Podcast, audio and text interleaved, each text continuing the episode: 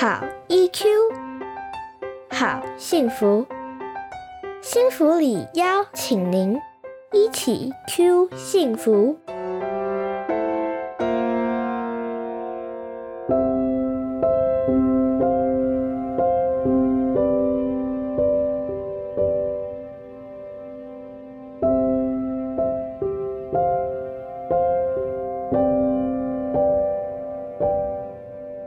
是钟世明临床心理师。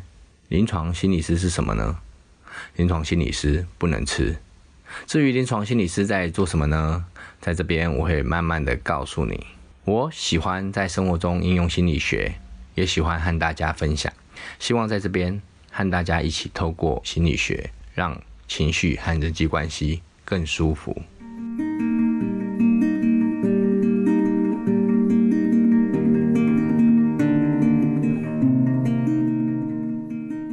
大家好，我是钟世明临床心理师。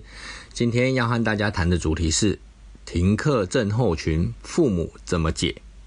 最近啊，那个新冠病毒疫情告急，确诊的人数变多了很多，尤其啊，开始有学校停课了。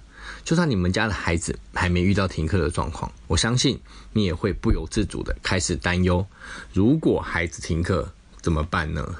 毕竟当孩子停课了，身为家长的。除了要考虑孩子停课之后的生活照顾和安排，你还要担心孩子作息不稳定，学习受到影响，而且你可能还要协调学校的要求。我相信爸妈在疫情压力下，要提醒孩子防疫，又要担心孩子的学习，这个过程常常会冲突不断，爸爸妈妈一定会有快要崩溃的感觉。不过呢，我在这边要提醒爸爸妈妈，你先别着急，我们一起来谈谈，如果青少年阶段的孩子。遇到了疫情停课，我们该怎么办呢？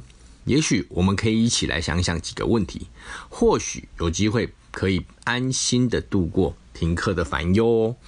首先，我们来想想，当孩子停课了，他的心情会发生什么变化呢？孩子的心情是不是真的和大人想的一样，都很担心被传染，都很担心疫情呢？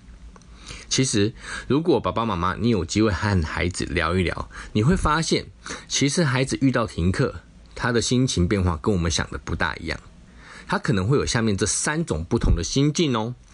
第一种，我们叫他期待雀跃型这一类的孩子啊，他们心里面的想法是放假永远不嫌多，对不对？会这样想，其实有两类可能的原因。一类的原因是因为孩子在念书的期间，其实已经很认真了。他平常可能就已经很累了，而且累积了很多的压力。只要能休息，其实对他来说都是很好的放松机会。但是呢，也有另外一类的原因，可能是因为他们过去放假的时候，其实都没有任何的约束和安排，不是睡觉睡到自然醒，就是手机玩到自然停，对吧？所以呢，在这种情况下，因为已经有了这么自由的生活习惯，自然对放假就有着高度的期待了。第二种心境可能是忧心忡忡型。什么叫忧心忡忡型呢？就是说有一些孩子本来就比较容易担心紧张，而且他面对改变其实有很多的不安，所以当他遇到停课。很可能会担心这个，担心那个，像是担心停课的时候跟不上怎么办啦？停课是不是代表疫情很严重啊？要是被传染生病了怎么办呢？但是爸爸妈妈，你们要知道，这样子的孩子其实是因为他们的个性特质倾向比较担忧所导致的。而且呢，其实这些很容易优先的孩子里面，还是有一点不一样的哦。有一些可能是因为他们很喜欢到学校跟同学互动，遇到停课了，所以他们就会觉得，为什么我不能到学校跟同学一起玩呢？他们会觉得和同学互动变得困难了，心里面觉得很孤单又很无聊。所以你会发现，忧心忡忡的孩子，其实不是只是想太多。再来第三种。我们称它为无动于衷型。无动于衷型的孩子呢，其实他们对于疫情啊或者疫情的停课，其实没有太大的反应，他们也不太抱怨，也没有特别的期待。这里面可能有两个可能的原因哦。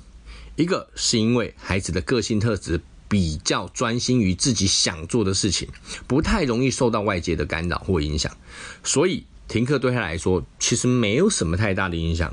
另外还有一种可能是因为他们的个性特质比较配合顺从的孩子，这样子的孩子不论有任何的要求，其实他们的情绪反应都不太大，所以他们遇到停课其实也没想太多啊，就就照着做喽。看起来你就会觉得他好像是无动于衷的样子。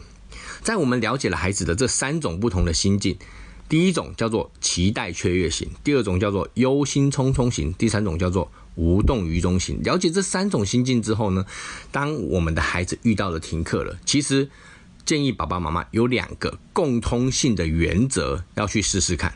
这两个共通性的原则其实也等于是两个基本的做法。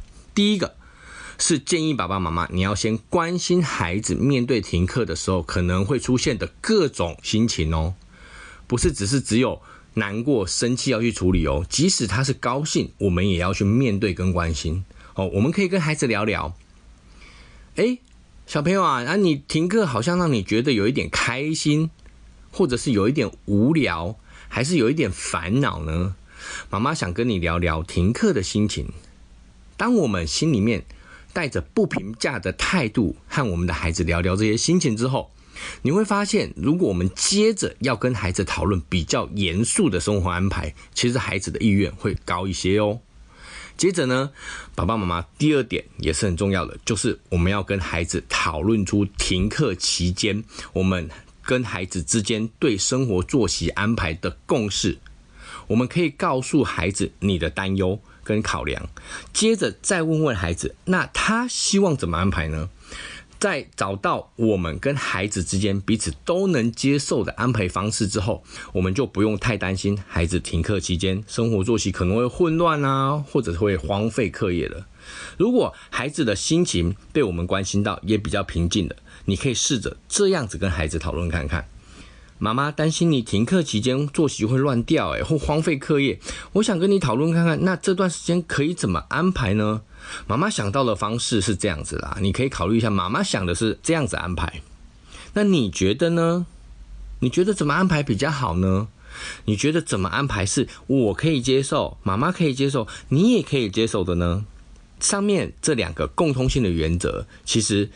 已经对大部分的孩子都很有帮助了，但是这边还要补充说明一部分，就是针对不同心境的孩子，其实我们还可以多做一些额外的引导哦。第一个，对于心情比较期待雀跃的孩子，如果他在学期间已经很认真在课业上面，所以这个短暂的放松，爸爸妈妈其实你可以不用太担心，我们只要让孩子告诉我们他自己觉得需要休息多久。我相信他只要能够说出来，他自己就会去自动的做他答应我们或跟我们说的事如果呢，我们的孩子是因为过去的放假过程、生活作息都很少有规则，所以呢，现在就会一直想放假下去。这个时候，我们就会比较难跟孩子做讨论跟安排。所以，面对这样的孩子，我们可能需要多花一点时间做什么呢？跟孩子表达你的担心，多跟孩子说啊，你这样子。每天没有事情做，妈妈很担心。接下来你可能会越来越不想上学，类似这样子跟孩子表达你的担忧，然后再试着跟孩子定定一些孩子比较容易做到的规则，比如说定时起床啦，定时吃饭啦这一类，其实不太有压力或挫折，但是是生活上比较容易做到的安排。然后我们再慢慢的增加活动或者课业的安排的讨论，讨论的过程让孩子自己多说。让他自己去定出来，他会比较愿意做。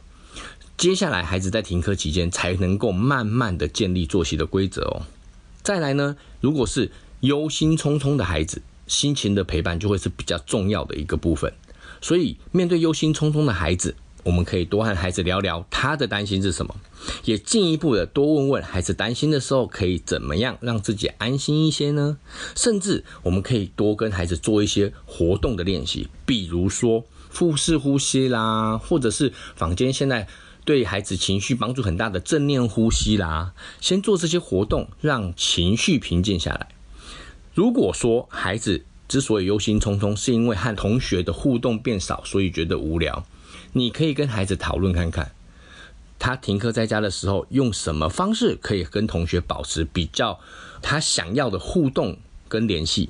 比如说呢，像是我们用一些通讯软体啦，跟同学保持联系啊，就是很好的选择哦。至于呢，那些无动于衷的孩子，虽然说啊，他看起来好像没有特别的感觉，也都很配合，但是爸爸妈妈还是需要多注意一点。注意什么呢？注意孩子的感受，跟他对别人感受的理解。这个时候，爸爸妈妈可以多跟他聊聊，面对停课的时候，别人可能会有什么感觉？如果他跟别人一样有这些感觉的话，会怎么办呢？其实这样子跟孩子聊，有一个很重要的目的，是帮助孩子提升他感受的觉察和体验。而且他也能够多了解别人的感受哦，这也是面对这样的孩子在听课期间很好的亲子活动。最后，请大家跟我一起做三次的深呼吸哦，来吸气，呼气，吸气，吐气，吸气，吐气。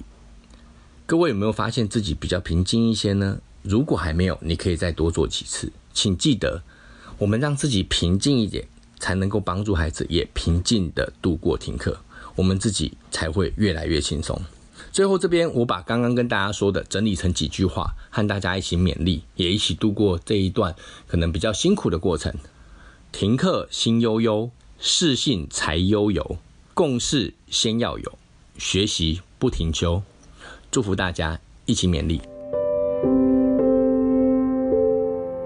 起 Q 幸福，台湾幸福里情绪教育推广协会制作，财团法人故事文教基金会赞助播出，欢迎您持续收听。